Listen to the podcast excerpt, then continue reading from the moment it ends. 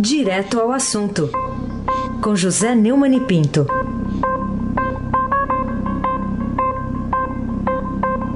Neumani, bom dia. Bom dia, Raíssen Abac, o craque. Bom dia, Almirante Nelson e o seu pedalinho. Bom dia, Diego Henrique de Carvalho. Bom dia, Moacir Biasi. Bom dia, Clã Bonfim. É Manuel Alice Isadora. Bom dia, melhor ouvinte, ouvinte da Rádio Eldorado 107.3 FM. Aí se abaque o craque. Vamos lá, Neumann. Primeiro assunto, você acompanhou, todo mundo acompanhou, a decisão de ontem do presidente do Supremo Tribunal Federal, o ministro Dias Toffoli, que resolveu suspender todos os processos judiciais em que dados bancários de investigados tenham sido compartilhados por órgãos de controle sem autorização prévia da Justiça. A gente já está vendo várias reações, até mesmo da deputada estadual aqui pelo PSL em São Paulo, Janaína Pascoal, que considerou essa decisão preocupante. O que, que você diz sobre isso, Neune? É o pacto. É, ou seja, o, o, o Toffoli acha que pacto é isso atender ao filho do presidente.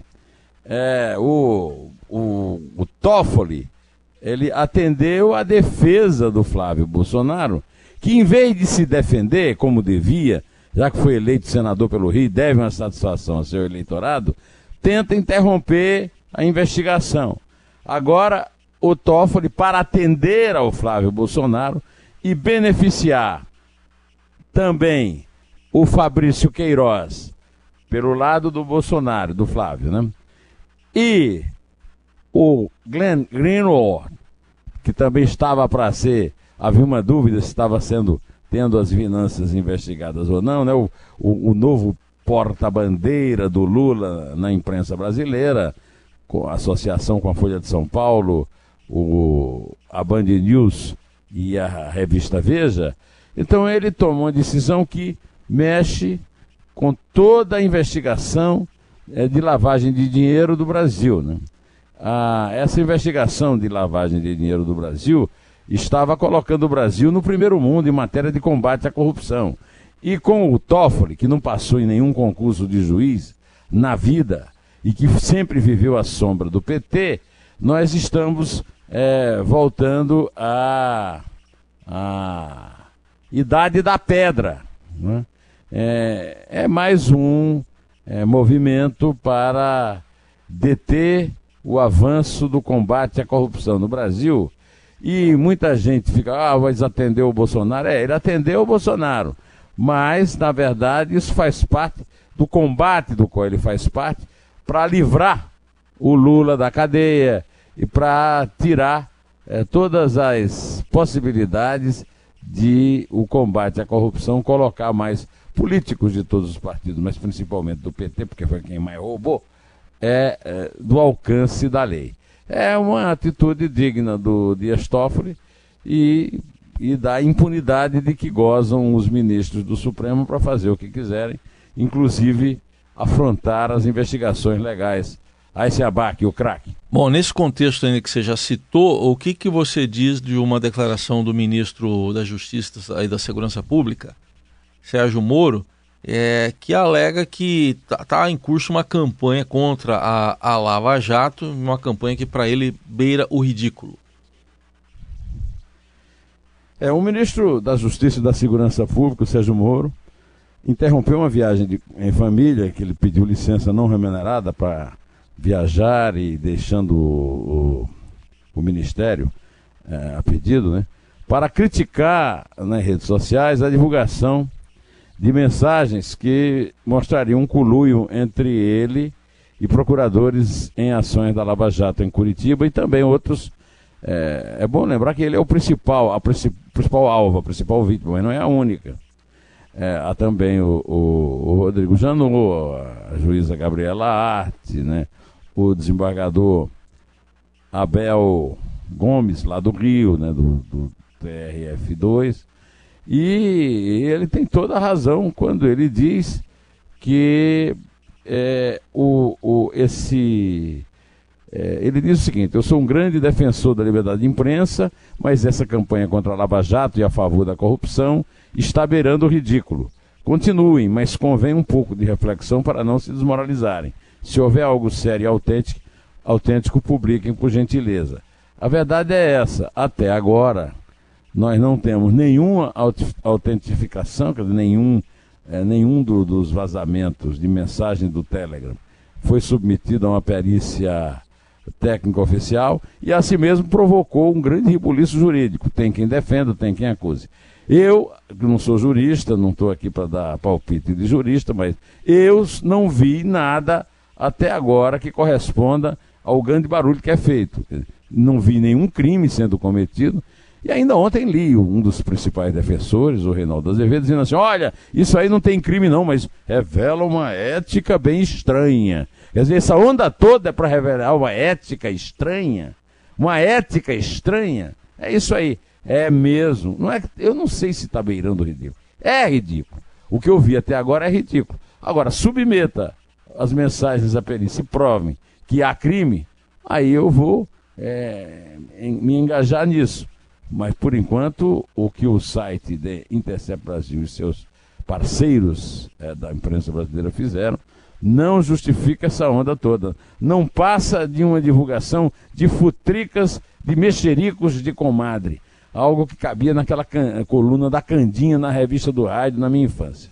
Aí se abaque o craque. Ô, ô Neumann, e a, você vê alguma relação desse caso aí que você está citando com as últimas notícias envolvendo o Julian Assange, que ficou conhecido mundial, mundialmente pelo caso Wikileaks, Olha, ontem há duas notícias sobre o fundador da Wikileaks, o Julian Assange, que é um parceiro aí do do Glenn Greenwald, do Verdevaldo. Né? A primeira eu li na, na agência F, noticiando que o Julian Assange usou a embaixada do Equador em Londres, onde ficou isolado por quase sete anos, como um centro de operações para interferir na eleição de 2016 nos Estados Unidos, vencida pelo atual presidente Donald Trump, segundo revelou também a emissora CNN. É, citando o relatório de, da vigilância, a emissora disse que Assange, que permanece sob just, é, custódia da justiça britânica, é, depois que o, o, Equador revogou no mês de abril o asilo concedido em 2012, se reuniu na alegação com hackers e cidadãos russos ao mesmo tempo que revelou documentos roubados. O, o, os cidadãos russos lembram, me lembram né, que o Telegram, né, o, o aplicativo de telefone teria sido usado é, pelo, pelos procuradores aí do, do Vaza Jato, né, é russo. Ah, e também há uma notícia que foi publicada no, no, no Estadão, que o ministro para a Europa e as Américas no Reino Unido, Alan Duncan, é, afirmou nesta segunda-feira, ou seja, anteontem, depois de uma reunião com o chanceler do Equador, José Valência, que o fundador do site Wikileaks, o, o, o parceiro do Glenn Greenwald, do Julian Assange, não será extraditado para nenhum lugar com pena capital, como afirma o acordo firmado entre os dois países. O pena capital, pena de morte, ou seja, o caso em que ele é acusado nos Estados Unidos de espionagem, o que dá pena de morte mesmo. Isso me levou, inclusive, a, a, no meu vídeo no, no YouTube, a lembrar que o site Intercept Brasil age como espião e não como jornal. E em relação ao resultado disso, eu ontem cheguei a, a aconselhar a leitura da, da coluna do Merval Pereira, questão de interpretação no Globo de ontem, e eu quero é, encerrar aqui o, o comentário sobre esse assunto lendo um parágrafo é, do, dois parágrafos do, do, da coluna do Merval. A divulgação de diálogos escritos e falados atribuídos aos procuradores da Lava Jato entre si com o então juiz Sérgio Moro não revelou nenhuma ação que distorcesse a investigação, que forjasse provas inexistentes, que indicasse conluio contra qualquer investigado da Operação Lava Jato, muito menos o ex-presidente Lula, o objetivo evidente da operação de invasão de celulares. Estamos até o momento no terreno da interpretação das leis. Assim como o site Intercept Brasil, que divulga material, tem lado evidente, vendo ilegalidade em todas as conversas entre as reportagens, há inúmeros juristas e advogados que entendem o contrário. Aí se abaque, o craque. Ô Neumann, outro assunto, então, agora para a gente também está ligado à área internacional, mas é, você vê aí alguma conexão entre a prisão nos Estados Unidos do ex-presidente peruano Alejandro Toledo e o escândalo de corrupção aqui investigado pela Lava Jato? Pois é. Nós já temos conversado várias vezes a respeito disso aqui, né, Raíssa? Que o só a Debrecht, né, além da Odebrecht tem a OAS, tem a UTC, tem a Camargo Correia. Só a OAS eh, foi flagrada pagando propinas a executivos de países, principalmente da América Latina, mas não só da América Latina, em 33 países. Né? E, e o, o, Peru já teve uma tragédia. O, o Alan Garcia meteu uma bala na cabeça, né? É, para não ser preso. Né? E aqui nós temos a manchete, Heisen, da, da primeira página da editoria internacional do Estadão hoje é Alejandro Toledo é preso nos Estados Unidos e luta para evitar extradição ao Peru. É, Alejandro Toledo é outro ex-presidente, como o, o, Pedro Paulo Kuczynski, né? o Fujimori, que saiu é, da cadeia para ir para o hospital, é, e, e que mostra como o Brasil se transformou num grande exportador de propinas, o que é um absurdo para a nossa é, reputação, para, a nossa, para o nosso orgulho pátrio, né? Pátria amada Brasil. Né? Aí abaque o craque. Vamos agora também para um outro assunto aqui, que é a, a seguinte: o Tribunal de Contas da União, a, o ministro do Tribunal de Contas da União, Bruno Dantas, deu declarações aí ao seu blog, né, blog do Neumann, e na edição dessa semana, nessa série Neumann Entrevista. Então eu queria que você destacasse para a gente aí quais são os principais pontos dessa entrevista. Pois então, eu já falei sobre isso aqui, mas eu queria, agora aproveitando a prisão do Alejandro Toledo, é, de, me lembrar que em 12 de julho eu publiquei a entrevista de Bruno Dantas, ministro do Tribunal de Contas da União, é, na minha página, no meu blog do Neumann no Estadão. Né? Nessa entrevista, Raíssa, o Bruno Dantas foi claro sobre acordo de leniência, multas irreais, controladores corruptos, calote nos bancos públicos, recuperação judicial. No manual de leniência nos Estados Unidos, é, Raíssa, uma das principais cláusulas é impedir o empresário que praticou o crime de continuar na empresa e atuar no setor por 5, 10 anos. No Brasil foi permitido ao empresário continuar na empresa e no setor. O que deveria ter sido feito é o que foi feito lá nos Estados Unidos. Mas foi importado outro instrumento jurídico dos Estados Unidos pela metade, né? E que terminou virando uma jabuticaba podre, né? O, o, o valor das multas não chegou nem perto do valor dos prejuízos causados. A recuperação judicial, no caso da, da Odebrecht, que foi concedida em um dia pela Justiça, pelo juiz da Vara de Falência de São Paulo, é, deveria servir para que uma empresa honesta, com dificuldades financeiras, possa se reerguer. O que não é o caso das empresas corrupteiras, como Odebrecht, OAS, o TC, entre outras, como já citei. O que acontece, Raiz, é que essas empresas aceitaram pagar 5 bilhões a perder de vista, né? em altas prestações. Usaram o cartão de crédito ao estilo brasileiro. Né? Nos mal feitos acordos de leniência, que agora e agora estão entrando na recuperação judicial. É um escândalo atrás do outro. Eu concordo com o ministro Bruno Dantas, e tenho falado isso aqui, é, a recuperação judicial só deu tempo aos acionistas a esvaziarem os cofres das empresas para elas darem um calote. Todos já deram, Raiz. Em outras palavras, a recuperação judicial amarra os credores para os acionistas baterem as carteiras do trabalhador. Muitas empreiteiras corrupteiras estão em recuperação judicial. Os bancos públicos estão no fim da fila para receber os empréstimos que fizeram sem garantia. Palocci, quando depois na CPI do BNDES, na sessão secreta, afirmou que os empréstimos do BNDES eram contrapartida por recursos para a campanha do PT. E chegou a, isso aí chegou a 500 bilhões. Tarde venientibus ossas. Olha aí, ó. Você aprendeu latim, né? Hum. É isso. Ossos para os que chegam tarde aplica-se àqueles que, por desídia e inépcia, perdem um bom negócio. A recuperação judicial serve para fazer os bancos públicos ficarem com os ossos e o acionista desviar a carne. Veja, por exemplo, as magníficas casas dos controladores do Odebrecht. O Marcelo está cumprindo pena numa mansão aqui no Morumbi, né?